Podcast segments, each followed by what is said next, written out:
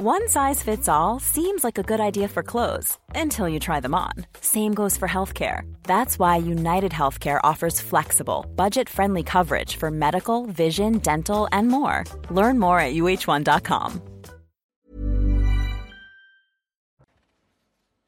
Bonjour à toutes et à tous, bienvenue euh, dans la belle équipe. Je suis ravie de vous retrouver en ce dimanche 19 juin. La belle équipe du jour est composée de Dominique de Montvalon. Bonjour, Dominique, éditorialiste. À vos côtés, Georges Fenech. Bonjour, euh, consultant CNews. Et puis de l'ancien ministre Pierre Lelouch. Bonjour. à vous, merci de faire partie de cette équipe. On va dans un instant euh, évidemment évoquer ce second tour des législatives et puis on évoquera les autres principaux titres de l'actualité. Mais d'abord, ils sont résumés en une minute par Alexis Vallée.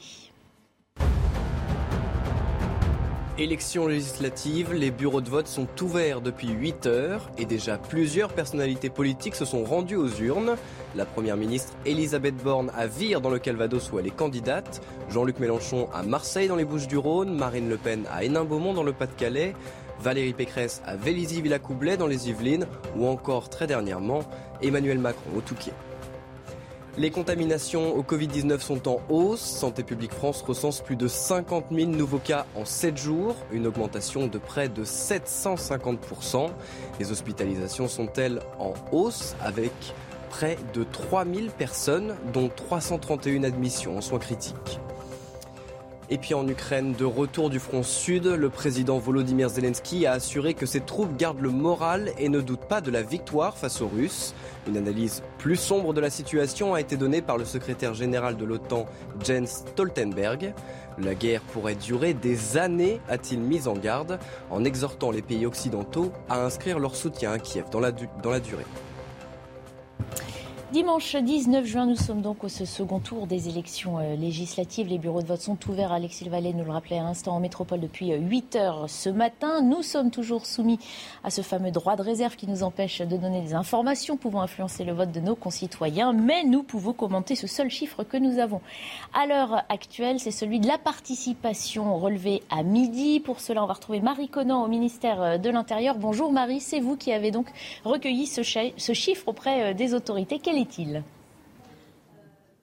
eh bien, tout à fait. Hein. Le taux de participation à midi était de 18,99%. C'est un chiffre qui est très légèrement supérieur à celui de la semaine dernière, à la même heure, de 0,56 points. Donc un chiffre stable par rapport au premier tour euh, de ces élections. Faible en comparaison aux élections d'il y a 20 ans, mais en hausse nette si l'on euh, se réfère aux dernières élections législatives de 2017. Le taux de participation avait été à midi de 17,75% donc le taux le plus bas de la 5e euh, République. Aujourd'hui, pour le moment en tout cas, les Français se sont davantage euh, mobilisés. Alors si euh, on regarde dans le détail, il y, a, il y a encore de très fortes disparités régionales, des disparités qui se calquent à celles de la semaine dernière.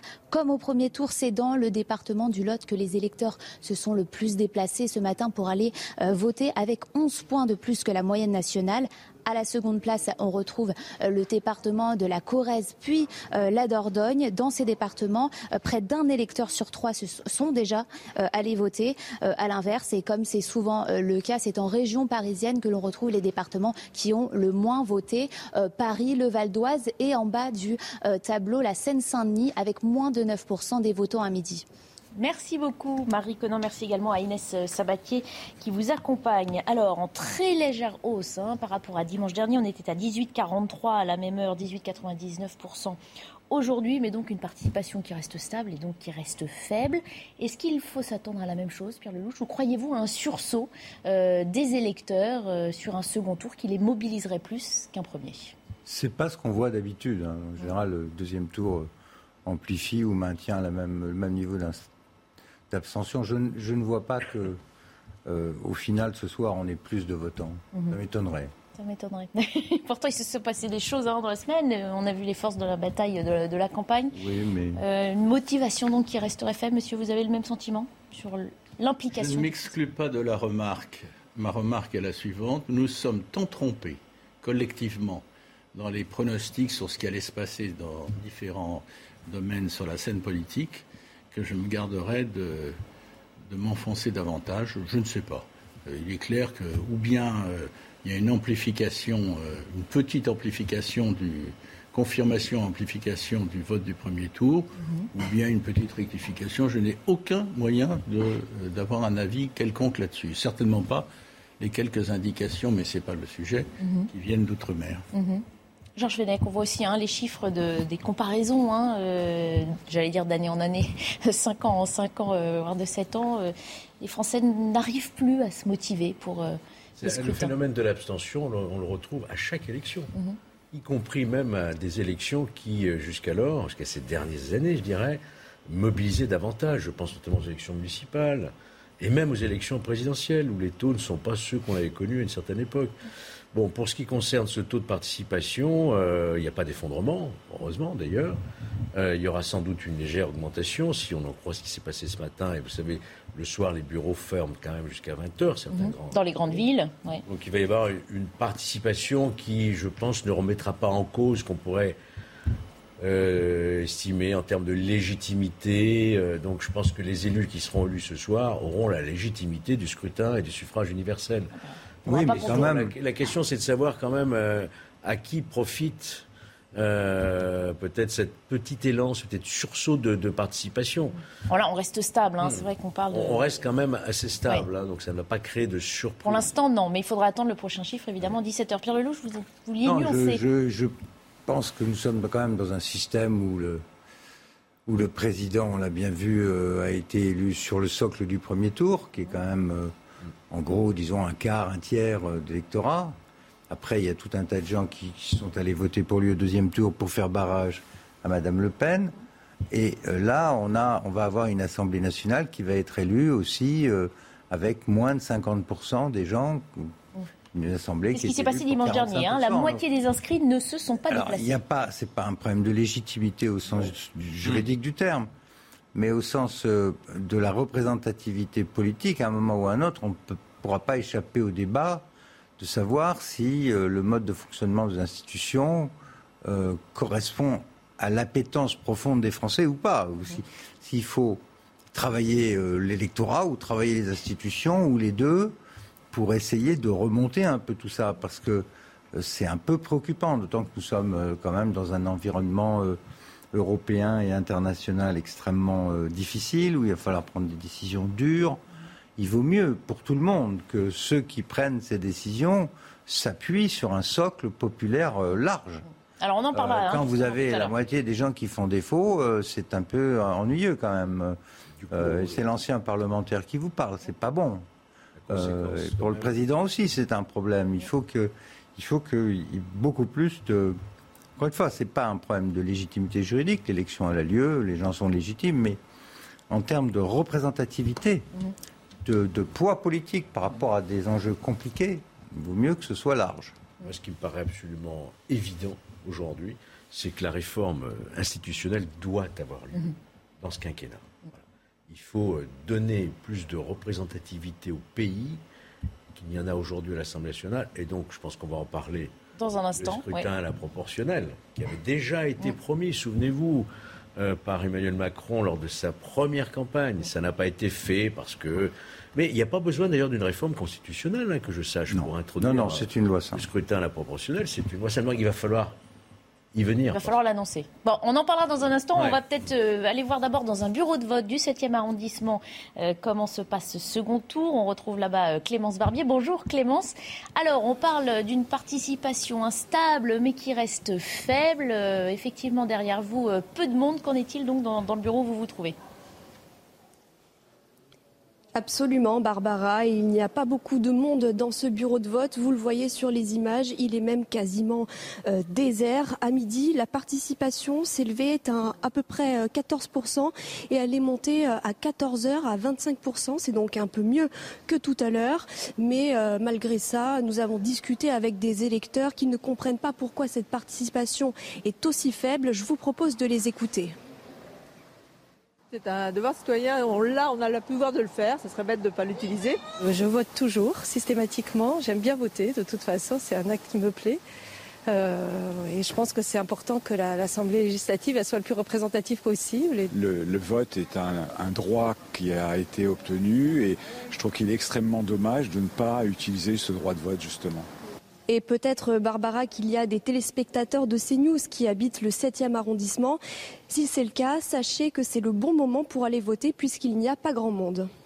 Merci beaucoup pour ces euh, précisions, euh, Clémence euh, Barbier. Vous êtes en compagnie de Geoffroy Lefebvre qu'on remercie également. Alors on l'entend à chaque fois, hein, voter c'est un, droit, c'est un devoir.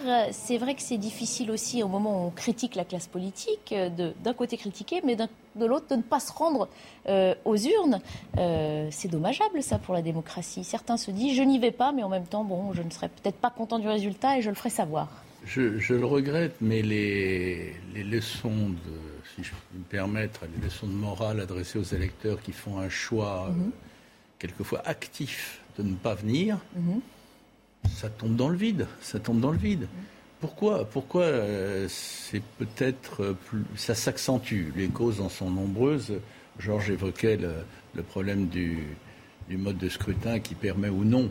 c'est plutôt non, que tout le monde soit représenté, c'est un sujet de fond. Mais euh, il y a, euh, me semble-t-il, euh, une non-campagne. Ensuite, il y a les circonstances aidant un écart vertigineux que je n'avais personnellement jamais connu comme journaliste, comme citoyen, entre l'élection présidentielle, la date de l'élection présidentielle et la date de, des élections législatives, c'est un fait. Il n'y a, pas, a pas un trucage derrière, mais c'est un fait. Et puis j'hésite à dire une troisième chose, euh, mais je le dis quand même, pas au sens où c'était mieux avant, parce que je déteste ce genre de problématique. Et je la trouve, je trouve ce genre de problématique totalement fausse, mhm. foncièrement. Mais quand même, il y a une baisse du niveau de qualité de la classe politique. Où sont, où sont les, les entraîneurs d'âme? Où sont les orateurs? Où sont ceux qui, qui donnent envie? Où sont ceux qui parlent fort, indépendamment de ce que décide ou ne décide pas le président de la mmh. République, le candidat président de la République, mmh. etc. Où sont-ils? Encore une fois, je ne suis pas dans la nostalgie, mais euh, j'ai connu des tas d'assemblées où il y avait euh, des personnalités fortes et extrêmement diverses, mhm. y compris, euh, je, n'insiste pas là-dessus, mais dans la catégorie grande gueule. je, pense, je ne sais pas pourquoi ça me traverse l'esprit, je pense à Hector Roland qui autrefois était l'élu de, de, Vichy, je crois, ou de, enfin de Moulin, de Moulin, voilà. Enfin, peu importe, peu importe. On va citer des noms. Mais dans des registres les plus divers. Et puis les orateurs, les orateurs, où sont-ils? Hmm. Attends. Euh, bon, voilà, j'arrête. Deux, choses. Un, pour te rejoindre complètement sur le fait que les leçons de morale ne servent à rien. Euh, je connais plein de gens qui ne vont pas voter parce qu'ils sont très en colère contre le système. Oui. Ils ont ils ont l'impression d'être pris pour des billes, pas une classe politique qui les ignore, et leur façon de sanctionner, c'est de ne pas y aller. Il y en a qui vont voter euh, aux extrêmes, euh, vote protestataire, et puis il y en a qui protestent en n'y allant pas. Et ça, c'est réel. Hein. Euh, sur les abstentionnistes, il y a plein de gens qui ne sont plus, se sentent pas représentés par le système. Donc ça, c'est une vraie interrogation euh, pour l'ensemble des responsables politiques. C'est clair. Et ça sert à rien, je suis d'accord avec ça, de, culpabiliser les gens en leur disant vous avez un droit, prenez-le. S'ils veulent pas, parce qu'ils considèrent que ça sert à rien, que le On parlait de ceux qui derrière peut-être oseraient critiquer ensuite les politiques mises en place. Évidemment, non, mais je veux dire, il y a d'autres façons. tout à fait ceux qui par choix, n'y vont pas. Voilà, il y a, d'autres façons de dire que je ne me sens pas représenté. On, on, peut y aller et voter blanc, par mhm. exemple. Euh, mais il y a ceux qui, et j'en connais beaucoup, qui disent non, euh, ça ne m'intéresse pas, vous ne m'intéressez pas, le système ne m'intéresse pas, me prend pour une bille, j'y vais pas. Euh, ça, c'est un, premier problème. Ensuite, il y a euh, ce que disait avec beaucoup de justesse Dominique sur le niveau de la classe politique. Incontestablement, il baisse comme le niveau de la société et de l'école et de la culture et du, niveau. Écoutez, quand vous avez un, des gens qui n'ont jamais lu de leur vie, euh, qui arrivent à l'Assemblée, je ne sais où, euh, euh, parce que c'est comme ça, c'est sympathique et tout, on va tous aller à l'Assemblée, et qui savent rien, c'est un problème. Bon. Ensuite, il y, a un autre problème.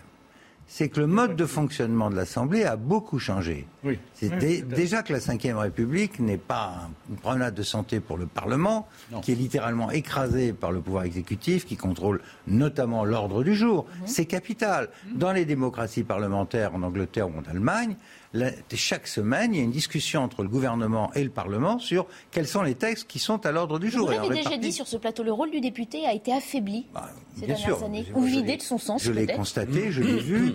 Et là, la réforme du règlement de l'Assemblée nationale fait qu'il ne peut pas y avoir de grands orateurs, tout simplement parce que les motions de procédure ont essentiellement disparu, que les temps de parole sont réduits à la plus simple expression. Une que- explication. Eh ben, bien entendu. Et on n'est pas sous la troisième ou même sous la quatrième République où il y avait ce genre de choses. Sous la cinquième, il y a eu des respirations avec l'émotion, les, les grands discours de Philippe Seguin sur l'Europe, c'est l'émotion de, de procédure. Pas seulement. Mais elle n'existe plus. Aujourd'hui, euh, tout ça est très très encadré. L'essentiel du travail se fait en commission, très peu en séance publique. En plus, le niveau, en effet, a baissé. Résultat des courses, les Français ils se disent à quoi ça sert? Il y a des sondages d'ailleurs qui sont pas très éloquents sur euh, leur, euh, leur vision de l'Assemblée nationale. Tout ça n'est pas bon et mérite en effet une réflexion d'ensemble sur euh, pourquoi ils viennent pas voter, comment revaloriser le rôle du Parlement, et pas seulement dans les mots, hein, mais, mais faire en sorte qu'il y ait un vrai débat. On écoutera Georges Fenech qui voulait réagir, mais il est 14h15. Georges Fenech, je suis obligé de vous arrêter. On fait le point sur les principaux titres de l'actualité avec Alexis Vallet et on reprend nos débats. Les bureaux de vote sont ouverts depuis 8 heures pour le second tour des élections législatives. Plus de 48 millions d'électeurs sont appelés aux urnes et parmi eux, Emmanuel Macron, vous le voyez, qui a voté au Touquet ce matin. Une échéance importante pour le président de la République qui espère obtenir une nouvelle majorité à l'Assemblée nationale. La Fédération française de football est lavée de toute erreur des propos tenus par son président Noël Legrette sur les incidents du Stade de France.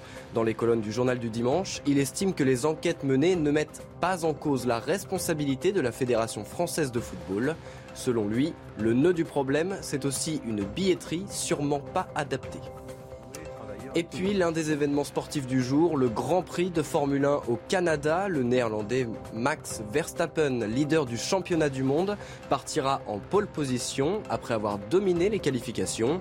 Les Espagnols Fernando Alonso et Carlos Sainz, ainsi que le Britannique Lewis Hamilton, compléteront les deux premières lignes. Charles Leclerc, troisième du championnat, débutera lui en fond de grille. Le départ de la course est prévu à 20h. Georges Fenech, vous connaissez bien aussi ce rôle de député qui a changé à travers les années, vous l'avez euh, constaté vous-même. Oui, moi, ce que je voudrais ajouter à ce qui vient d'être dit, c'est que euh, il y a une fracture, on peut dire, entre euh, la classe, j'allais dire la caste, aux yeux des Français politiques, et le peuple. Le peuple qui, euh, depuis une quarantaine d'années, considère qu'il y a une caste politique au-dessus de tout, qu'elle bénéficie de privilèges, privilèges indus, bien sûr, euh, qui n'est pas toujours exemplaire. Et ça, c'est tout un processus qui s'est lentement aggravé depuis, euh, depuis une quarantaine d'années. Ça, il ne faut pas perdre ça de vue. hein. Alors qu'en réalité, quand nous, nous connaissons ce que sont les élus, je pense notamment aux élus locaux, euh, qui est un travail de chaque jour très euh, quasiment bénévole pour une grande partie de- des- des 550 000 élus que nous avons en France, et le travail du député, qui est aussi un travail très prenant, que ce soit en circonscription ou dans l'hémicycle, ne correspond pas à la perception qu'en s'en font les Français. Donc il faut rétablir cette image du politique aux yeux des Français et se dire aussi que ça sert à quelque chose. Si on ne va pas voter, c'est qu'on considère que c'est inutile. Autrement, on irait voter. Et je pense qu'il y a aussi un affaiblissement des idéologies, au fond, de manière générale. Oui. Avant, on faisait beaucoup de militantisme, mais, mais dès le lycée, on, on faisait du militantisme à l'université, dans les syndicats. Bah, les jeunes sont, moins politisés, on le voit dans leur participation à eux. Voilà. 75% hein, de, Voilà, de- les de jeunes 24-35 se ans ne se sont pas déplacés dimanche dernier. Exactement. Donc il y a ce phénomène aussi, et puis les erreurs qu'on a commises aussi, euh, ça a été dit, des inversions de calendrier. Oui. On a le sentiment qu'aujourd'hui, voter pour un député, c'est euh, bah, une confirmation automatique de l'élection présidentielle. Vous voyez, il y a plusieurs, et c'est multifacteurs, ce, ce désintérêt. Et enfin, et j'en termine par là, de jeunes considèrent que la politique se fait ailleurs que dans l'hémicycle. Elle se fait sur les réseaux sociaux, elle se fait maintenant dans les manifestations, dans la rue, dans les associations. N'oubliez pas, les associations jouent un rôle très important dans la vie démocratique aussi. Mais tout ça, c'est multifactoriel et ça explique c'est pour ça qu'il faut réagir et très vite et redonner du lustre non seulement à la classe politique qui le mérite, mais aussi euh, à la démocratie parce que c'est le meilleur des systèmes. Hein. Alors justement, parmi les critiques émises à l'encontre hein, de, ces élections législatives, à chaque fois qu'elles se tiennent, il y a le calendrier, on en a déjà parlé, il y a aussi le mode euh, de scrutin. La France fait partie des deux seuls pays avec le Royaume-Uni en Europe à ne mhm. pas utiliser le scrutin euh, proportionnel pour ces élections-là. On va faire un point là-dessus pour savoir comment fonctionne ce type de scrutin avec Elisa Lukacs. Le principe de la proportionnelle, il est simple. Le nombre de sièges est attribué selon le nombre de voix obtenu. En France, ce type de scrutin, il est déjà utilisé, hein, notamment pour les élections régionales ou encore les élections européennes. Le principal atout euh, de ce scrutin, eh c'est qu'il permet une représentation euh, fidèle du corps électoral, là où le scrutin euh, majoritaire attribue les sièges au parti qui a obtenu la majorité des voix. Mais la proportionnelle, elle peut aussi conduire à une instabilité politique, notamment liée au multipartisme. C'est d'ailleurs pour cette raison qu'elle a été abandonnée euh, pour les législatives par le général de Gaulle en 1958. Il remet alors en place le scrutin majoritaire. En 1985, François Mitterrand, président, rétablit la proportionnelle pour les législatives. Deux ans plus tard, en période de cohabitation et alors qu'il est Premier ministre, euh, Jacques Chirac euh, décide d'y mettre fin. Depuis, eh bien, chaque nouveau président évoque hein, la proportionnelle, même si aucun n'a encore franchi euh, l'étape de sa mise en place. En Europe, seule la France et le Royaume-Uni n'ont pas de scrutin proportionnel pour leurs élections législatives. On a vu euh, cette tribune hein, dans le monde cette semaine d'Hervé Guémard et euh, Arnaud Tessier disant que le scrutin proportionnel ne faisait pas confiance aux électeurs, qu'ils se méfiaient d'eux. C'est vrai, Pierre Lelouch? Oui, c'est assez juste. compte tenu de notre histoire politique et de notre fascination pour un État central et un exécutif fort, c'est quand même ça la marque de fabrique de l'histoire de France depuis Louis XIV en passant par Napoléon euh, et le général de Gaulle. Cette, ambition du césarisme et du, pouvoir fort autour duquel on a, fabriqué l'État. L'État et la nation en France se confondent. C'est ça notre histoire. C'est pas une histoire fédérale comme en Italie ou, en Allemagne où l'unité nationale a été bien plus tardive. Nous, euh, c'est l'État. Et l'État, c'est l'exécutif. Bon. Et, pour que l'exécutif fonctionne, bon, on a inventé des, parlements, mais il faut que le Parlement marche à la baguette. Donc, il faut éviter que ça parte dans tous les sens. Et plutôt que d'aller dans le système de la troisième ou de la quatrième, où on passe son temps à monter des coups au Parlement et à trouver des majorités de circonstances et on change de gouvernement tous les six mois, de ministres, et on se refile des postes de ministériels, parce que c'était toujours les mêmes en fait, qui arrivaient sous des casquettes euh, légèrement différentes. Euh, là, le général de Gaulle a mis un peu de, discipline. Euh, il y a une majorité, ça force les partis à se, coaguler. Il n'y a pas la place pour un éparpillement parce qu'il vous faut des réserves de voix pour passer au deuxième tour. Donc, on va vers un système plutôt bipartisan. Et ça a fonctionné. Le problème, c'est qu'on a la. D'abord, la société a évolué, les problèmes aussi. Le rôle de l'Europe dans le travail parlementaire, euh, beaucoup, beaucoup des, lois votées par le Parlement français ne sont rien d'autre que des transcriptions de décisions prises à Bruxelles. C'est quand même ça. Donc il y a un affaiblissement général du rôle du Parlement. L'exigence du, président, c'est pour ça qu'ils ne sont pas trop revenus sur la proportionnelle. Ils veulent avoir une majorité qui conforte leur pouvoir. Ils n'ont pas envie d'une majorité éparpillée euh, qui paralyserait l'action du gouvernement. Donc c'est pour ça comme un immobilisme. C'est pour ça qu'on hésite en France. Euh, d'autant que, honnêtement, euh, la formule du proportionnel utilisée euh, dans les élections européennes, par exemple, n'est pas franchement convaincante. donc, il, faudrait peut-être réfléchir. Ce serait pas plus juste, oui, et plus représentatif ce, que les hein, Allemands, ce que les Allemands ont fait, c'est un système mixte où vous avez une élection proportionnelle, mais avec une partie des gens, plus exactement une élection majoritaire, avec un socle de 5-10% de députés qui sont élus à proportionnel. Ce qui leur permet d'ailleurs à ceux-là de devenir de vrais experts mhm. de leur parti sur certains sujets, parce que eux, ils, ne risquent pas d'être battus, ils sont mhm. élus sur, sur une liste, sur le reliquat de la liste. Donc peut-être qu'il faut réfléchir là-dessus. On va entendre nos deux autres invités sur le sujet, mais ce sera après la première coupure pub de cette émission. On se retrouve dans quelques minutes pour continuer de commenter ces élections législatives et puis aussi on effleurera évidemment le reste de l'actualité. A tout de suite. Nous parlions du scrutin à la proportionnelle qui n'est pas euh, en vigueur en France pour les élections euh, législatives. On a entendu Pierre Lelouch, on va écouter Georges Fenech et Dominique de Montvalon. Qui veut commencer? Oui, moi je suis pour. Euh, pardon. Non, non, non, non, non. Je suis totalement pour. Euh, je veux dire, Ce changement. La, la proportion intégrale. Donc, euh, je crois qu'effectivement, on est les deux derniers pays avec la Grande-Bretagne à ne pas avoir la proportionnelle. Mais ce que je voulais ajouter tout à l'heure, c'est qu'au fond, il y a un paradoxe entre la soif de politique, on est un peuple politique, hein, les Français, on voit bien, et en même temps, c'est des intérêts pour l'élection. Souvenez-vous de la crise des Gilets jaunes. Ils réclamaient quoi? Un référendum d'initiative populaire. C'est donc plus une crise, si vous voulez, de la représentativité que de l'appétence politique. Donc il faut vraiment réfléchir à comment intégrer peut-être un peu plus de participation pendant ces grandes échéances, voyez-vous. D'ailleurs, le président de la République s'y est essayé avec les comités citoyens, notamment ce climat, ça n'a pas beaucoup fonctionné, on le doit dire. Hein. Mais je crois qu'il faut vraiment qu'on invente euh, une nouvelle forme de démocratie en conservant la démocratie représentative, mais en associant le citoyen à des moments de respiration, mhm. peut-être une, créer une assemblée Qui se sentent plus concernés. Je pensais par exemple qu'il fallait, euh, oula, je vais faire des ennemis, transformer le Sénat en une assemblée citoyenne consultative pas de raison d'avoir deux chambres délibératives. Ça. Non, mais je vous le dis, puis je suis pas le seul à le penser. Il y, a, il y a hein. un Conseil économique et social. Oui, mais Conseil économique et social, ça n'est pas suffisant. Il faut justement fondre les deux et avoir une voix consultative permanente de citoyens. C'est mon sentiment. Alors, je peux me tromper. Hein. Alors, ah, pardon, je, je vous coupe. 14h30, le flash info et on reprend après. En Europe 18,99, c'est le chiffre de la participation à midi pour ces élections législatives. En tête, le département du Lot avec 29,05%. Et c'est la Seine-Saint-Denis qui arrive dernier du classement avec 8,88% de participation. Pour information, les bureaux de vote seront ouverts jusqu'à 18h, sauf dans les grandes villes, jusqu'à 20h.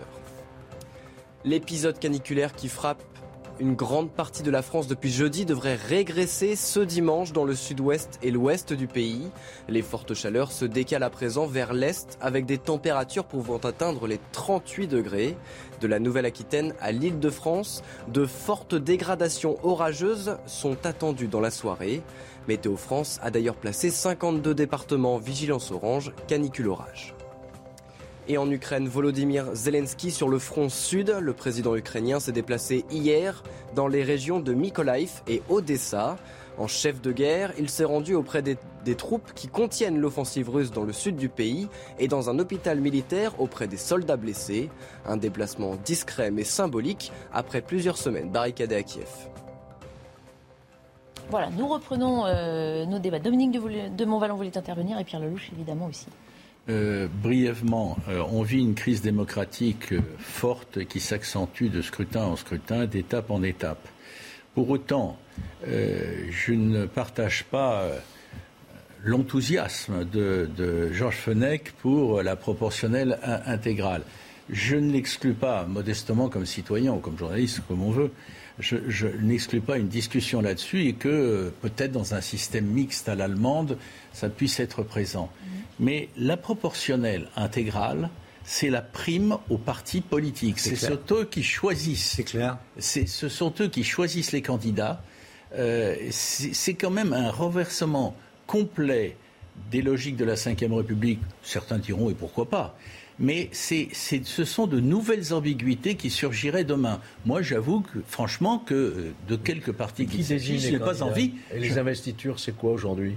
Non, c'est Comment sont désignés les candidats C'est bien les partis. Non, non, non, non. C'est bien les partis Les états-majors des partis décident qui est élu ou pas à la proportionnelle. Les commissions d'investiture désignent des gens, mais pour être dans la pour être désigné, il faut déjà avoir fait ses preuves sur le terrain. Oh, euh, tandis que sur une élection décidée à la proportionnelle, il suffit d'être bien avec le patron et de négocier sa place. Et, on voit comment ça se passe déjà aux municipales ou aux européennes. Ça fait peur aux enfants. Pour l'avoir vu de près, c'est une horreur. Donc, ce que dit Dominique est juste. Euh, proportionnée intégrale est égal retour à la République des partis politiques. C'est ça que De Gaulle, c'est ça que De Gaulle avait voulu éviter. la République des partis en France, c'est la paralysie et, les arrangements. Avec les Alors après, ta deuxième idée, attends, attends, oui, ben c'est ce que je dis. On peut faire un mix. Je pense que le mix est probablement pas une mauvaise idée. Quant à l'idée de, de, contourner la démocratie représentative qui marche pas très bien en créant des bidules et des machins de consultation citoyenne, Là encore, non. Le général avait prévu des référendums. Il n'y a qu'à en passer par le référendum, qui a des grands sujets. Par exemple, on va y venir là sur l'histoire du voile, hein, puisqu'on on n'y arrive pas. Euh. N'anticipe pas, n'anticipe pas. non, mais il y a un moment où il faut, il faut demander, il faut donner la parole au peuple, et le référendum, il sert à ça. Bon. Un dernier mot sur cette soirée spéciale, évidemment législative, sur notre euh, antenne. Regardez le programme dès 17h. Romain Desarbres et ses invités à partir de 19h sur CNews et sur Europe 1. Laurence Ferrari donne la parole à nos éditorialistes et invités politiques. Ils décrypteront évidemment les premiers résultats autour de 20h. Et puis Julien Pasquier prend le relais à 22h. La nuit électorale se poursuit jusqu'à 2h du matin sur notre chaîne avec Elliot Deval. On évoque le reste de l'actualité à présent. Et effectivement, Pierre Lelouch avec ce nouvel incident lié au port du Burkina il remonte euh, week-end dernier dans une base de loisirs des Yvelines. Un maître nageur a demandé à une jeune fille d'enlever cette tenue couvrante pour se baigner. Depuis, le sauveteur est traité d'islamophobe et la direction du centre taxé de racisme. Récit de Quentin Gribel. C'est dans cette base nautique que la polémique a débuté. Alors qu'une jeune femme s'apprête à se baigner en burkini, un maître nageur lui demande de le retirer. Elle s'exécute alors, mais depuis, le centre est visé par des accusations d'islamophobie et les avis négatifs se multiplient sur sa page internet. Baignade interdite pour les femmes trop couvertes, est-ce normal Maître nageur islamophobe?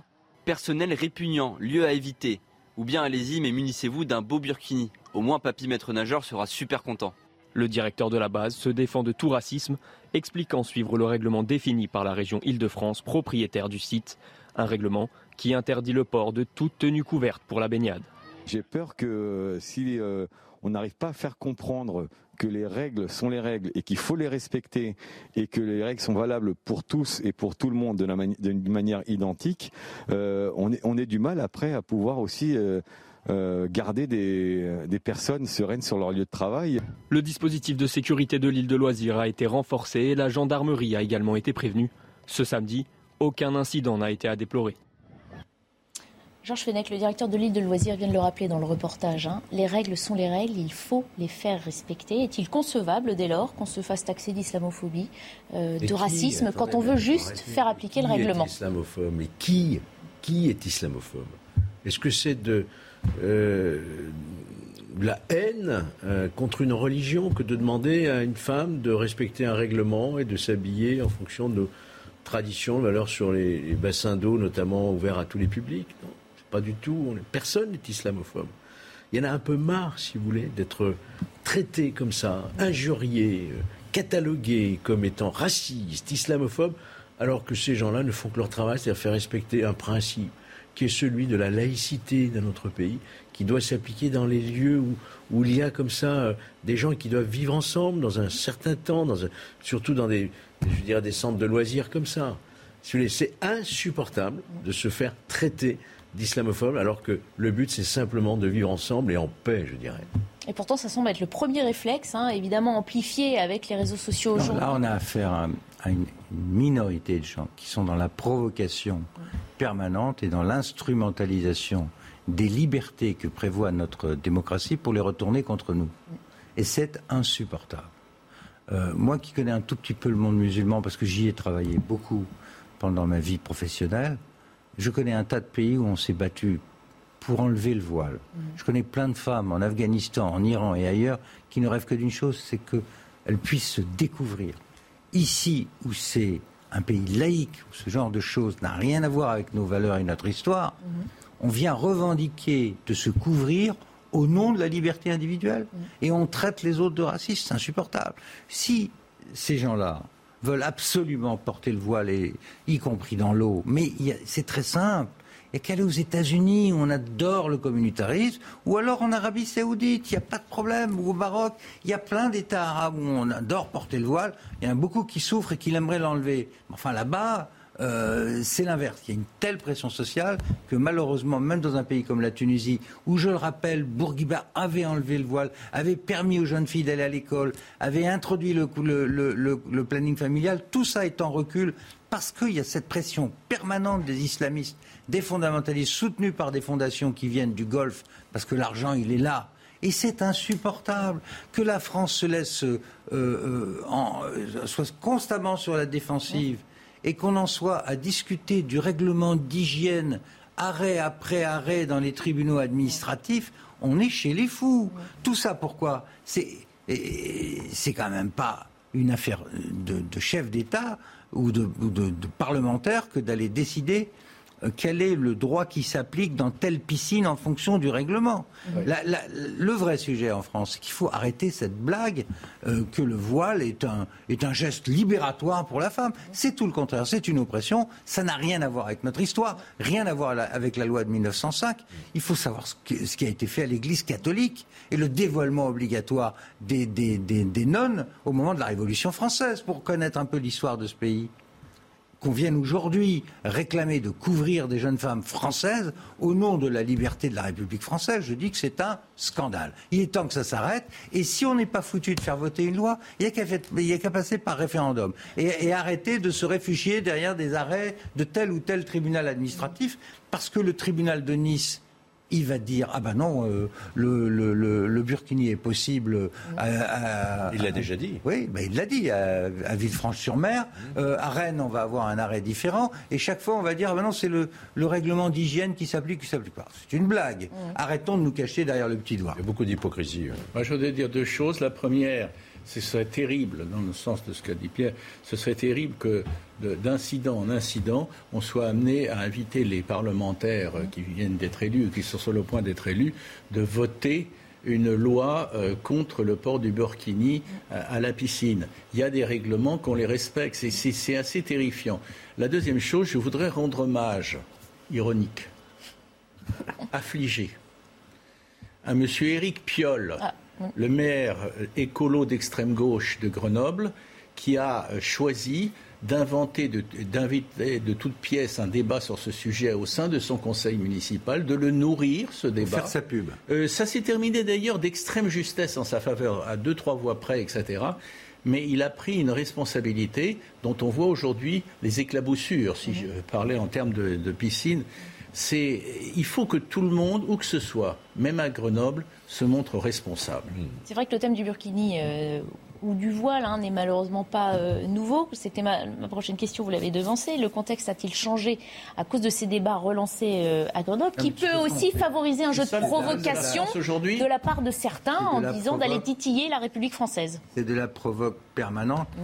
Et il faut savoir qu'une partie de ces associations qui sont, dont c'est le métier, ils en vivent, sont financés par des, euh, des, financements américains. Ils, vont, ils bénéficient de voyages d'études aux États-Unis pour former à l'agite propre mmh. wokiste en France.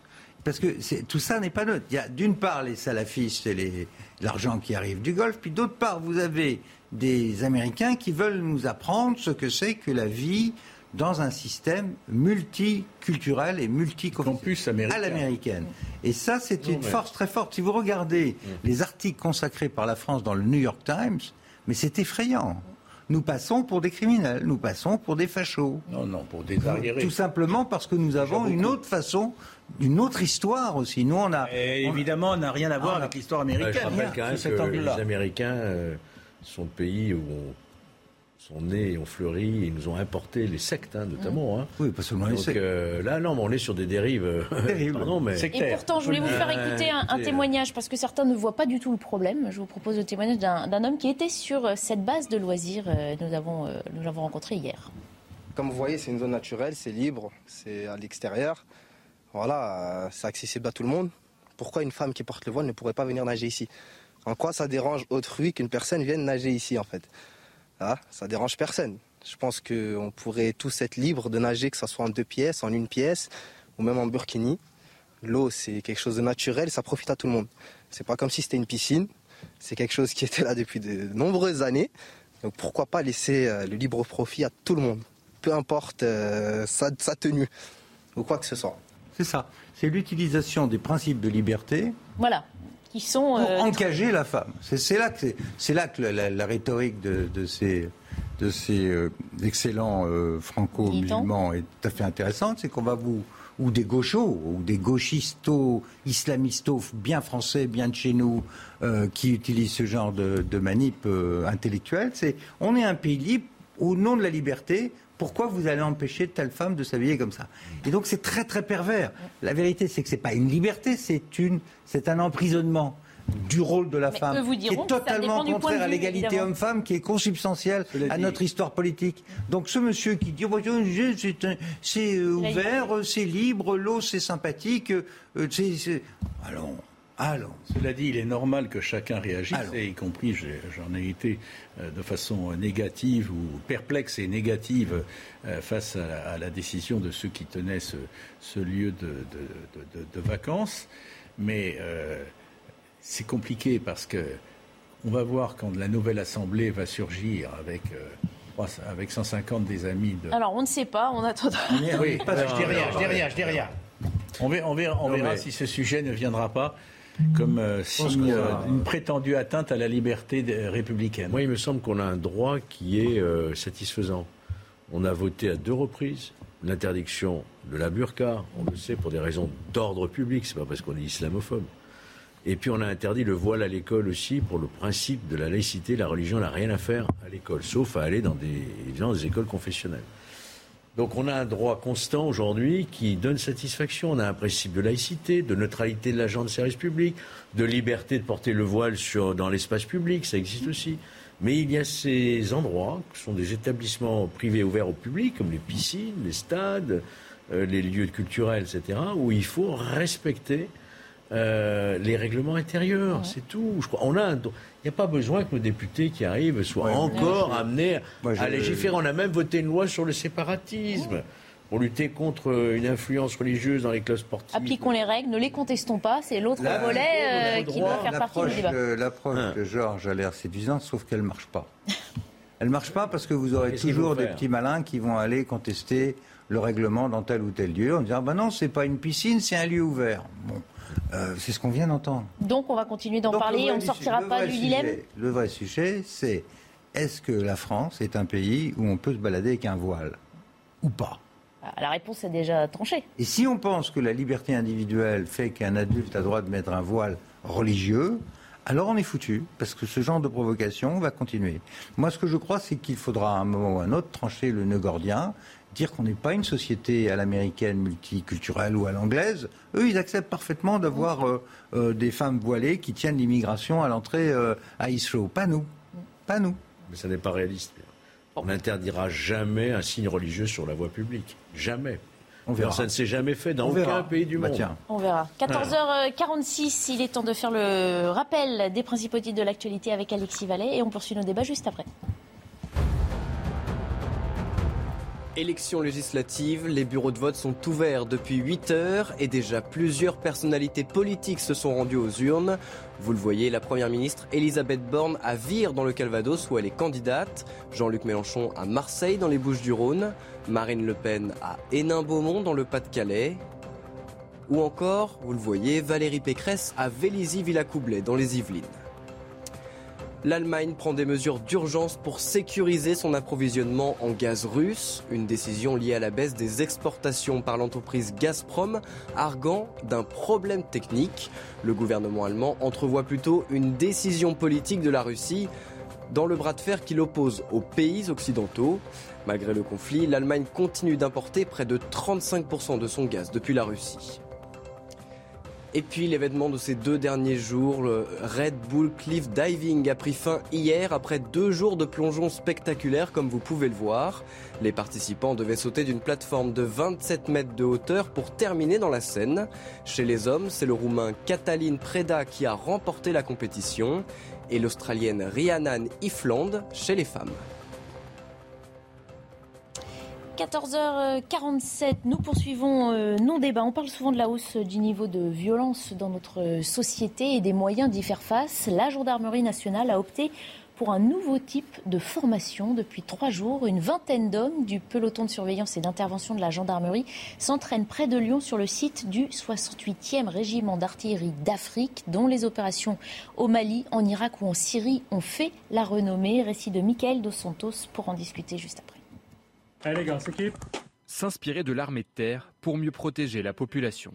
Depuis trois jours, au camp militaire de la Valbonne, une vingtaine de gendarmes du PSIG, le peloton de surveillance et d'intervention, testent des techniques militaires.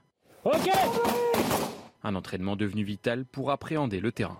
Il ne se passe pas une nuit sans qu'on ait des gendarmes au contact d'individus armés qui sont, qui sont là pour soit violenter leur conjoint, ce qui arrive malheureusement de plus en plus souvent, qui sont prêts à tirer ou qui tirent sur les gendarmes. Ça paraît logique de, de, s'inspirer euh, de, de ceux qui, je considère, ont une avance dans ce domaine-là. Déplacement tactique, secours aux blessés ou encore maîtrise des agresseurs. Les exercices s'inspirent des opérations menées par le 68e régiment d'artillerie d'Afrique au Mali, en Irak ou encore en Syrie.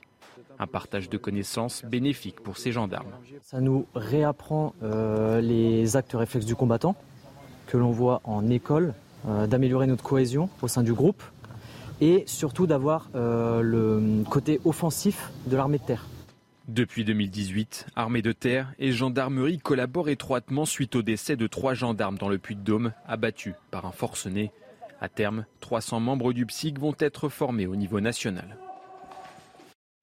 Voilà, donc un stage auprès hein, de l'armée de terre pour s'entraîner comme à la guerre. Finalement, Dominique de, de Montvalon, ça montre bien, c'est un signe supplémentaire. Peut-être qu'on ne parle plus d'un sentiment d'insécurité, mais que si nos forces de l'ordre se préparent comme telles, c'est que le risque existe et que la violence a vraiment augmenté dans notre pays. Je, vous avoue très simplement que je découvre cette euh, problématique et mon premier, ma première réaction, c'est de la trouver excellente. Non, mais d'abord, il faut rappeler que les gendarmes, ce sont déjà des militaires. Bien sûr. Ils ont un statut militaire. Mhm. Ils font de l'entraînement au tir, euh, ils sont en caserne. Rien à voir avec la police nationale. Rappelez aussi que nous avons deux forces de maintien d'ordre public euh, sur le territoire, c'est la police et la gendarmerie. Ce ne sont pas, en fait, les militaires qui, eux, sont chargés de protéger notre sécurité extérieure, mhm. évidemment, ou une agression, notre territoire. Sauf que depuis quelques années, notamment depuis 2015, depuis les attentats, on a associé les militaires au maintien de l'ordre déjà sur notre territoire. C'est mhm. la force Sentinelle, mhm. par exemple. Et puis aussi, on a tiré les conséquences des attentats de 2015 en formant déjà le PSIG notamment à pouvoir intervenir en milieu confiné, s'il y avait par exemple un nouveau Bataclan, aujourd'hui vous avez sur l'ensemble du territoire national ce qu'on appelle des PSIG sabres. Mhm. C'est-à-dire qu'ils sont entraînés effectivement par le GIGN. Alors le PSIG, pour ceux qui nous écoutent, c'est ça, hein, ce peloton, de surveillance et d'intervention de la gendarmerie, nationale. Donc on a déjà cette culture d'entraînement militaire ou des forces d'élite comme le GIGN ou le RAID, mhm. qui le RAID entraîne aussi toutes les BAC de France. On a beaucoup évolué là-dessus. Alors après, là, on, est on franchit un nouveau palier, mhm. puisque en réalité, on va former maintenant davantage de PSIG, de gendarmes, à, euh, l'intervention de type militaire, avec euh, un équipement, mais Malheureusement. Parce que là, ils s'entraînent, on peut le dire, à des situations hein, aussi dangereuses d'ailleurs pour eux que pour le public, qui sont irruption d'un individu armé dans une foule ou euh, assaillant retranché dans une zone industrielle. Bien sûr, et... ce ne sont pas des situations invraisemblables. Ça, mais... Malheureusement, non, c'est tout l'objet du débat. dans l'actualité, effectivement, les attaques aux mortiers, euh, les attaques de véhicules, euh, les tirs carrément sur les forces de l'ordre. C'est un constat d'échec hein, pour notre société que de devoir passer à ce stade euh, de tenue militaire et d'entraînement militaire pour aller lutter contre de la délinquance en réalité. Mais c'est devenu, hélas, je dirais, une nécessité. Moi, je salue Mm. cette initiative qui va dans le bon sens. On entend aussi hein, ce militaire dans le, reportage dire, mm. dans le reportage dire ça paraît logique euh, de s'inspirer de ceux qui ont malheureusement une avance toujours sur nous dans ce domaine. Parce qu'il est là aussi l'aveu. C'est que... Oui, moi j'ai utilisé sur ce plateau il y a plusieurs mois déjà, euh, euh, face à des événements tels que par exemple l'attaque délibérée contre des policiers dans une voiture qu'on fait brûler, sur lesquels on tire. on est dans des situations avec des pièges, on organise des embuscades. Euh, souvent liés à la drogue, euh, pour le contrôle d'un territoire et en exclure tout représentant de l'État. C'est mhm. ma, c'est mon territoire, c'est ma zone, c'est mon business, et tout le monde dehors. Tant pis s'il y a des populations civiles, c'est mes otages. C'est comme ça qui fonctionne. Bon, quand vous voyez ça, on est dans des, quelque chose qui ressemble à une guérilla urbaine. Mhm. Hein. Euh, et quand en plus il y a une connotation parfois religieuse par-dessus, là on a encore un cran au-dessus. Donc euh, plutôt que de voir des policiers euh, qui se font rouler dessus ou qui se font cramer à l'intérieur de la voiture, je préfère avoir des gens qui savent gérer ce genre de situation, qu'on a préparé à ça. Bien souvent, le, policier ordinaire, il ne sait pas ça. Mm. Euh, il c'est pas son c'est pas son métier de base. Son métier de base, c'est de régler la circulation, c'est les PV, c'est c'est ce qu'on appelle des incivilités. Ou l'arrestation de malfaiteurs, euh, mais pas de bandes organisées qui s'en prennent aux forces de l'ordre. Voilà, mais même pour arrêter un malfaiteur, en général, on appelle la BAC, on appelle des gens qui sont spécialisés dans dans ce genre d'action offensive où il faut faire une action de force. La plupart des gardiens de la paix, ils gardent la paix. Ils ne sont pas là pour garder des situations extrêmement violentes. Ils ne sont pas formés pour ça. Donc ça fait un moment qu'il je pense qu'il faut, euh, il faut durcir un peu le, le mode de, de, fonctionnement de tout ça. Ça commence par la gendarmerie. Mon sentiment, c'est qu'inévitablement, la police va, elle aussi, être amenée à durcir euh, euh, le mode de préparation de ces, de ces troupes. Bien sûr. On poursuit notre discussion dans quelques minutes, le temps de faire une coupure pub. À tout de suite. Bientôt 15h. Merci si vous passez l'après-midi en notre compagnie. Dans un instant, nous reprenons nos débats avec Pierre Lelouch, Dominique de Montvalon et Georges Fenech. On va s'arrêter d'abord une petite minute pour faire le point sur les principaux titres de l'actualité de ce dimanche 19 juin avec Alexis Vallée. Les bureaux de vote sont ouverts depuis 8 heures pour le second tour des élections législatives. Plus de 48 millions d'électeurs sont appelés aux urnes et parmi eux, Emmanuel Macron, vous le voyez, qui a voté au Touquet ce midi. Une échéance importante pour le président de la République qui espère obtenir une nouvelle majorité à l'Assemblée nationale. L'épisode caniculaire qui frappe une grande partie de la France depuis jeudi devrait régresser ce dimanche dans le sud-ouest et l'ouest du pays. Les fortes chaleurs se décalent à présent vers l'est avec des températures pouvant atteindre les 38 degrés. De la Nouvelle-Aquitaine à l'île de France, de fortes dégradations orageuses sont attendues dans la soirée. Météo France a d'ailleurs placé 52 départements en vigilance orange canicule orage. Et puis le festival Hellfest en Loire-Atlantique a été perturbé en partie par la chaleur. Près de 800 personnes ont été prises en charge par les secouristes pour différents motifs, dont des malaises. Selon la préfecture, le dispositif mis en place a permis des mises à l'abri dans des locaux rafraîchis.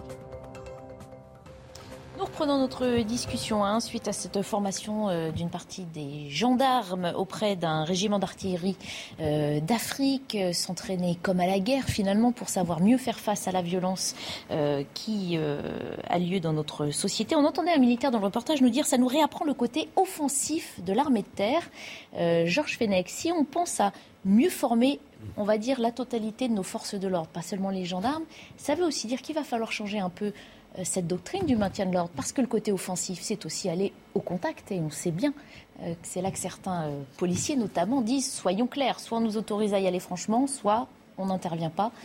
Mais dans ce cas-là, voilà, on n'est plus. Oui, mais alors il faut y aller vraiment. Hein, on a évolué aussi hein, sur les techniques de, de maintien de l'ordre, d'interpellation, etc. Mais vous vous souvenez, des polémiques parce qu'il fallait qu'ils abandonnent les clés, par exemple, pour immobiliser quelqu'un, mhm. suite à un homicide malheureux, d'ailleurs involontaire, bien sûr. Hein. Mhm.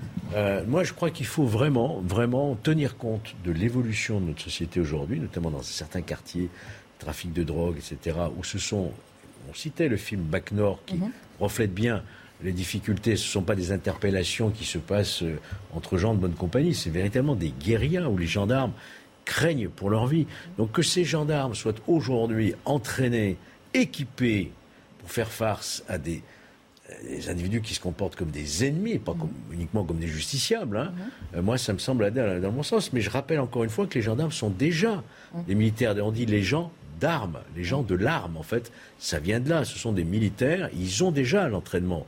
Mais euh, ils n'ont sans doute pas encore cet entraînement, effectivement, nécessaire pour aller faire du saut de dessus, je dirais, dans certains quartiers, mhm. euh, et, se comporter euh, et avoir les réflexes et l'équipement mhm. pour pouvoir affronter des gens armés et en capacité euh, de faire usage de leurs armes. Donc, mhm. il s'agit de se protéger soi-même déjà et de protéger les populations. Dominique de Montvalon. Il y a le, trafic de drogue qui s'accentue et qui modifie complètement la donne. On en a plusieurs fois parlé et, et on a raison de le réévoquer. Mais dans le cas précis, ce ne sont pas les forces de l'ordre en général. Dans le cas précis, les gendarmes qui mhm. s'arment et qui, sur lequel on doit, à propos desquels on doit discuter en disant est-ce qu'ils ont le droit de ceci, de cela, comment? C'est d'abord les agressions permanentes dont les forces de l'ordre sont euh, l'objet, sont les, victimes. Agressions verbales, ça c'est encore, c'est, ça peut être choquant, mais c'est encore relativement limité. Mais ils sont sans arrêt pris à partie et les ordres républicains qu'il donne euh, ne sont pas respectés.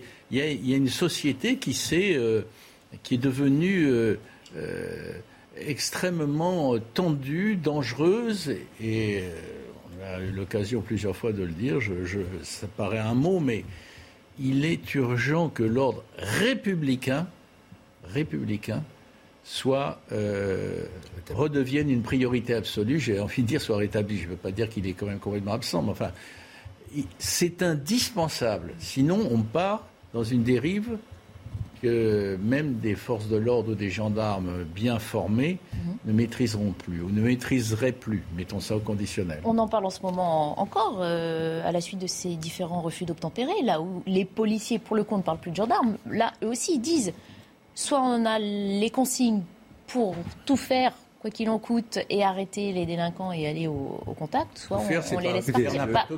tout faire ou en tout cas agir en mesurant les hmm. risques, mais en les prenant. Je plaide ici depuis longtemps pour un véritable choc d'autorité dans notre pays. Euh, il faut que la peur change de camp. Aujourd'hui, des, des, gangsters aguerris, des trafiquants de drogue aguerris, savent très bien qu'ils peuvent menacer, ils peuvent même s'en prendre directement aux forces de l'ordre il ne va pas leur arriver grand-chose. Dans le pire des cas, ils vont être condamnés avec une peine, et encore, ce sera dans très longtemps. Et peut-être que ce ne sera pas exécuté. Il y a énormément. L'application de la peine en France, elle est extrêmement tardive et, souvent elle n'a pas lieu. Donc euh, il fonctionne dans un système d'impunité. C'est pour ça qu'il se croit permis aujourd'hui de rouler sur un policier qui leur demande de s'arrêter. C'est ça qui se passe. Les refus de tolérer, c'est rien d'autre qu'une agression contre des forces de l'ordre. Refus d'obtempérer, c'est pas euh, euh, je j'ai pas envie de m'arrêter. C'est on te demande de t'arrêter, il y a des policiers devant, tu, tu, leur roules dessus. Euh, on, est, on est dans un acte d'agression. Donc à partir de là, si on n'a pas des policiers qui sont formés à gérer ce genre de situation, et, et, on a un problème si par ailleurs ils ne sont pas soutenus. S'ils ne sont pas accompagnés, comment voulez-vous qu'ils prennent le risque pour leur vie Si en plus ils vont le payer dans leur vie professionnelle derrière si... Moi, je pense Pour l'instant, on, est, tout est à l'envers. Si vous voulez. Il faut changer le paradigme. Il faut que la, je redis, la peur doit changer de camp. On ne doit pas, à mon avis, généraliser cela sur l'ensemble du territoire national. Mais il doit y avoir euh, un nombre suffisant et entraîné et équipé, à la fois des gendarmes, mais aussi des policiers pour intervenir d'une certaine manière dans certains quartiers et dans certaines circonstances. Quand vous avez effectivement des guet-apens qui sont organisés, où on, brûle euh, volontairement un véhicule pour attirer ensuite les pompiers et attirer les forces de police pour les attaquer, c'est quoi ça? C'est véritablement un acte de guerre quand on, on tend un guet-apens avec des armes. Donc cette méthode, aujourd'hui, elle est nécessaire, mais elle doit aussi s'étendre à la police nationale qui doit être en capacité, avec des engins et des véhicules qui soient fortifiés, j'ai dit des véhicules blindés. Mmh. Quelquefois, on peut très bien imaginer un véhicule blindé rentrant dans certaines zones de mmh. conflit urbain, mmh. où on a affaire des gens qui sont prêts à en découdre. Ah, on a vu, des, on a vu hein. des images ici même de voitures attirées de police, attirées dans un guet-apens, attaquées de tous côtés, forcées de fuir sous le nombre et sur les attaques. Moi, je me souviens dans certaines situations, à Marseille notamment, où on réclamait des militaires dans, des quartiers nord de Marseille pour rétablir l'ordre. Hein. Enfin, il faut être prudent. C'est parfaitement exact. Mais là, là, ce ne sont pas des militaires qui interviennent, ce sont des gendarmes qui sont entraînés sur un mode guérilla, un mode militaire, pour pouvoir hein. affronter euh, cette... Euh, et à terme, ce sont 300 hein, de ces gendarmes qui euh, devraient suivre cette formation. le métier d'un militaire, c'est pas faire du maintien de l'ordre. Non, c'est pas On est d'accord. On est d'accord. Bien sûr. On est absolument d'accord. Bien sûr. Parce que... Tout à fait. Euh, tout ça, on est dans le psychologique, on est dans l'affichage. on est d'accord. Quand on, fait défiler des soldats avec des armes longues euh, dans les rues de Paris, ça, Franchement. Euh, oui, mais là, ceux-là seront armés d'armes longues, hein, puisque ce sont des, des HK-36. Euh, la même... Ce sont des, des, armes qui sont de plus en plus utilisées par nos forces de l'ordre. Tout à fait. Il nous reste une dizaine de minutes pour, euh, à la veille de l'été, alors que les festivals commencent, évoquer hein, cette inquiétude grandissante autour du phénomène des piqûres, hein, des mystérieuses piqûres en boîte de nuit notamment, phénomène toujours inexpliqué. Le nombre de plaintes de clients de bars et de discothèques augmente semaine après semaine et concerne désormais tout le territoire. Explication de Marie Conan. C'est un phénomène qui a pris de l'ampleur au fil des semaines et qui touche l'ensemble du territoire. Les piqûres sauvages lors d'événements festifs ont déjà fait plus de 1000 victimes. 808 plaintes ont été déposées, mais toujours aucune certitude sur le contenu des seringues et leurs conséquences. Alors que la saison des festivals d'été vient d'être lancée, certains organisateurs souhaitent rassurer. C'est le cas de Jérémy, directeur du festival de Montauban. Jamais en cinq ans, il n'avait déployé un tel dispositif de sécurité. Nous avons pris des dispositions assez importantes en renforçant donc la police municipale. On est passé de 8 agents à 20 agents qui seront donc sur la partie fouille, mais aussi en brigade de surveillance sur le festival. On a aussi formé une brigade donc au sein de notre euh, effectif de bénévoles. Donc ce sera 35 personnes qui vont se répartir le site pour pouvoir rassurer, être là auprès des festivaliers. Et on a augmenté notre nombre d'agents de sécurité. Chose rare pour un festival, six caméras seront également installées à proximité des endroits à risque, comme les buvettes ou les entrées. Initiative reprise par de nombreux festivals cet été. Voilà, Dominique de Montvalon, 800 plaintes déposées, 1098 victimes recensées pour l'instant et aucune analyse probante. On est là face à un curieux phénomène, mais qui inquiète de plus en plus de monde. Ne me reprochez pas de commencer par dire que ça me sidère, que je ne comprends pas, et j'ai envie de savoir. Mm. Et ne me reprochez pas une seconde, la seconde chose que je vais dire, qui, qui attention, qui n'a rien à voir. Hein. Je ne voudrais pas que, euh, avoir l'air de créer un amalgame. mais ça ne veut pas dire que l'affaire n'est pas grave. Mhm. Pendant plusieurs semaines, on a assisté à un phénomène hallucinant. C'est pas la même chose, hein, j'insiste lourdement, où, on coupait, euh, on agressait des chevaux, on, les, on, coupait leurs jambes parfois, ou on, leur plantait des couteaux. Ça a duré des semaines. Deux, trois personnes, et je creux comprendre, ont fini par être euh, repérées euh, et arrêtées. Et plusieurs semaines d'affilée, euh, je, ne sais pas quelle conclusion tirer, et surtout pas l'amalgame entre les deux choses, mais il se passe dans notre société des curiosités dangereuses, peut-être plus que dangereuses, absolument étonnantes. Euh, voilà, ça finit, l'histoire des chevaux a fini. Mhm. Peut-être parce qu'on les surveille. Non, mais attendez, oh, c'est pas possible. En tout cas, là, dans ce genre d'affaires, Georges Fenech, comment on travaille sur ce genre d'affaires? C'est vrai que là, euh, les enquêteurs cherchent notamment à déceler une substance. Hein, euh, quand les analyses sont possibles auprès des gens qui s'estiment être victimes d'une piqûre, une substance comme euh, la, drogue du violeur, pour l'instant. On n'a pas retrouvé. Hein. On n'a jamais retrouvé de, de cette substance. Oui. GHB. Ça, on n'a pas retrouvé, donc effectivement, ça reste très. Il y a un cas où un examen a été retenu avec une trace d'un médicament, un type anxiolytique léger, dont la victime a dit qu'elle ne le consommait pas, qu'elle n'en avait pas pris. De toute façon, Mais un cas sur, on a dit, 800, 800 plaintes. L'ampleur du phénomène. Les effets sont bien réels, hein. ils peuvent être immédiats ou retardés d'ailleurs. Mmh. Vous avez vu, il y a des maux de tête, quelquefois des évanouissements, euh, ça peut avoir des, des conséquences. Des bouffées de chaleur, des vertiges? Voilà, donc euh, comment on fait ce type d'enquête? C'est très difficile, hein. évidemment, c'est euh, d'abord euh, par témoignage, hein, par témoignage, ceux qui ont pu voir effectivement un agresseur, euh, la victime elle-même qui pourrait peut-être donner des indications sur son agresseur, mais la plupart de ces piqûres, on ne les sent pas sur le coup, surtout quand ça se passe dans un milieu festif, mmh. sans doute avec de l'alcool, etc. Donc on ne s'en rend pas bien compte. Euh, c'est très, moi, je, franchement, je pense que ce sont des enquêtes qui sont très très difficiles, mais il y a quand même eu une interpellation. il, y a plusieurs gardes à vue qui ont lieu, dont quatre à Béziers, oui, et un jeune homme mis en examen à Toulon, mais là aussi, les preuves manquent pour déterminer euh, s'il est l'auteur d'actes de malveillance Ce sont des enquêtes très difficiles. Ah, moi, j'ai rien à dire là-dessus. Ah, si, si, si, je suis complètement, euh, comment dire, intrigué par tout ça. Je comprends rien. Je ne sais pas si c'est euh, il y a très peu de plaintes, très peu de cas concrets. Il n'y a pas de. Enfin, il y a 800 plaintes. 800, plaintes. je veux dire des, cas avérés, des cas où, avérés où on peut où il s'est passé quelque chose derrière. Je, veux dire, je porte plainte parce que j'ai une piqûre, d'accord. Mais est-ce que derrière il y a eu des voies de fait? Est-ce qu'il y a eu? Non, euh, c'est on porte plainte pour une piqûre. C'est les normal de se faire piquer dans une boîte de nuit. Hein. on est d'accord, mais quand même. Moi, je veux pas, je veux pas faire de mauvais jeux de mots sur les sur les moustiques et autres. Mais enfin, euh, s'il n'y a pas, si on ne trouve pas de substance chimique, si on ne trouve pas de voie de fait après la piqûre, de quoi parle-t-on? De, gens qui se font piquer sans effet?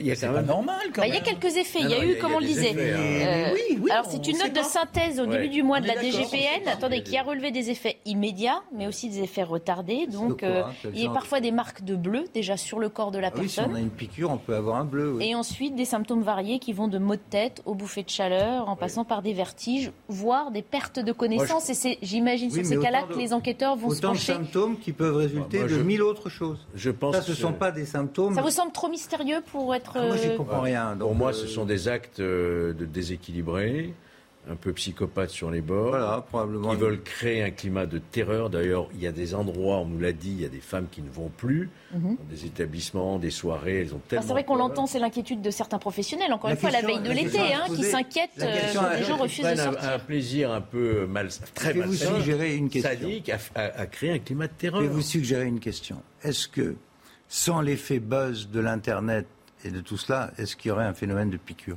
Non, mais il est certain qu'en plus, Ça l'ampleur, vaut pour plusieurs, l'amplification, euh, plusieurs autres phénomènes. euh, voilà, ce sont des actes gratuits. Voilà. Ce sont des Ah, actes si- si- d'agression gratuite. S'il n'y avait pas un écho Donc c'est national. forcément l'acte d'un déséquilibré, d'un psychopathe, euh, voilà, qui, euh, qui veut semer la terreur. Plusieurs déséquilibrés. genre. Alors, on va pouvoir plusieurs. en Vu- discuter. vu- Il va nous rester deux petites minutes, mais d'abord, on va faire le La flash info avec Alexis Vallée. La Et puis, contagion, quand même. Oui, bien sûr. travaillez vos arguments pour les deux dernières Oui. minutes, alors. À tout de suite. Après une piqûre. oui. Élections législatives, les bureaux de vote sont ouverts depuis 8 heures et déjà plusieurs personnalités politiques se sont rendues aux urnes. La première ministre, vous le voyez, Elisabeth Borne à Vire dans le Calvados où elle est candidate, Jean-Luc Mélenchon à Marseille dans les Bouches-du-Rhône, Marine Le Pen à Hénin-Beaumont dans le Pas-de-Calais, ou encore Valérie Pécresse à Vélizy-Villacoublay dans les Yvelines. Un kitesurfer est décédé ce matin à Villers-sur-Mer euh, dans le Calvados après un coup de vent soudain. Le sportif de 31 ans, originaire de la région parisienne, a été projeté contre la vitrine d'un restaurant vers 20h30 selon la préfecture. Il est décédé sur le coup. Ce coup de vent puissant qui a duré 20 à 25 minutes sur la côte fleurie a fait également trois blessés légers. Après Starbucks ou Amazon, le mouvement de syndicalisation a gagné le géant Apple avec la victoire historique d'un syndicat dans un Apple Store américain. Sur les 110 employés du magasin de Towson, une ville de la banlieue de- du Baltimore, 65 employés se sont prononcés pour et 33 contre. Les salariés devraient créer leur branche au sein de l'Association internationale des machinistes. Alors je fais que ce soit euh, effectivement hein, euh, avéré, pas avéré, on, on est dans le doute. Il y a l'inquiétude de ces professionnels qui craignent donc que euh, les personnes refusent de sortir cet été par inquiétude et on parle aussi de petits malins qui voudraient s'amuser à faire peur et profiter de cette actualité. De l'effet Internet. Voilà pour essayer de, de lui donner un peu plus d'ampleur. Oui, je pense que voilà, il y a une volonté, euh, non pas de faire parler de soi parce qu'il reste anonyme, Mmh. évidemment, mais de créer de la peur. Ça s'est déjà vu, ça. Mais Il y a bien eu- sûr. on parlait d'un autre phénomène, hein, un Bien été, sûr. mais euh, Et, et le terrorisme, qu'est-ce que c'est? Sinon, le fait de vouloir créer de la peur partout. Si vous- savez, des individus qui, qui, qui expriment une très très grande jouissance, qui ressentent quelque chose de formidable en créant de la peur autour d'eux. oui. Et ces enquêtes sont très difficiles, mais il y a évidemment les témoignages. On peut espérer, les enquêteurs peuvent espérer des témoignages, peut-être de la vidéosurveillance qui permettrait d'identifier un geste suspect. Et puis quand on a un suspect, quand on a des éléments qui laissent penser que peut-être, à ce moment-là, bah, la perquisition euh, permet de retrouver des seringues. Donc il y a quand même des moyens de faire une enquête, mais c'est très difficile. C'est très difficile parce qu'il n'y a pas de mobile, au fond. Il n'y a pas de mobile. Hmm. Donc je ne sais rien. Et, Ah, bah, j'ai cru que vous vouliez intervenir Non, non, mais je voulais dire, pardon. je- non, Oui. ce que je voulais dire, c'est qu'il est possible qu'il y ait, devant cette situation marquée par la contagion, par l'imitation, la contagion euh, névrotique, euh, qu'il y ait des rivalités entre bandes. Tu vas voir, euh, nous, on va se débrouiller pour en piquer euh, 50 euh, dans tel coin, jeu. vous, en avez piqué ailleurs. C'est possible. C'est un jeu très malsain. mais euh, c'est consternant. Je préfère oublier ce que j'ai dit tout à l'heure euh, sur, les, sur les chevaux, mais Peut-être que ça s'arrêtera de sa belle mort, mais il faudra probablement attendre la mort encore du petit quelques cheval. temps. En tout cas, un dernier conseil aussi euh, des autorités et des médecins dans le cas où on soupçonne avoir été victime hein, d'une agression à la seringue. Les médecins conseillent de ne pas aller aux toilettes avant de rejoindre un service d'urgence qui pourra procéder à des analyses et ce qui D'urine, pourrait renforcer voilà, des, des preuves pour éventuellement déceler. Quand j'ai dit euh, ça s'arrêtera de sa belle mort, je voulais parler de la contagion. Hein. Bien On sûr, d'accord. Très bien, on vous a compris de ligne. Allez, un dernier mot pour vous dire que la soirée électorale commence à 17h sur euh, l'antenne de CNews. Vous voyez avec Romain Desarbres et puis euh, Laurence Ferrari prend le relais à 19h, Julien Pasquet à 22h, Elliot Deval, soirée électorale de minuit à 2h du matin. Dans quelques minutes, euh, place à 90 minutes info. Hey, it's Danny Pellegrino from Everything Iconic. Ready to upgrade your style game without blowing your budget? Check out Quince. They've got all the good stuff shirts and polos, activewear, and fine leather goods, all at 50 to 80% less than other high end brands. And the best part? They're all about safe, ethical, and responsible manufacturing. Get that luxury vibe without the luxury price tag. Hit up quince.com slash upgrade for free shipping and 365 day returns on your next order. That's quince.com slash upgrade.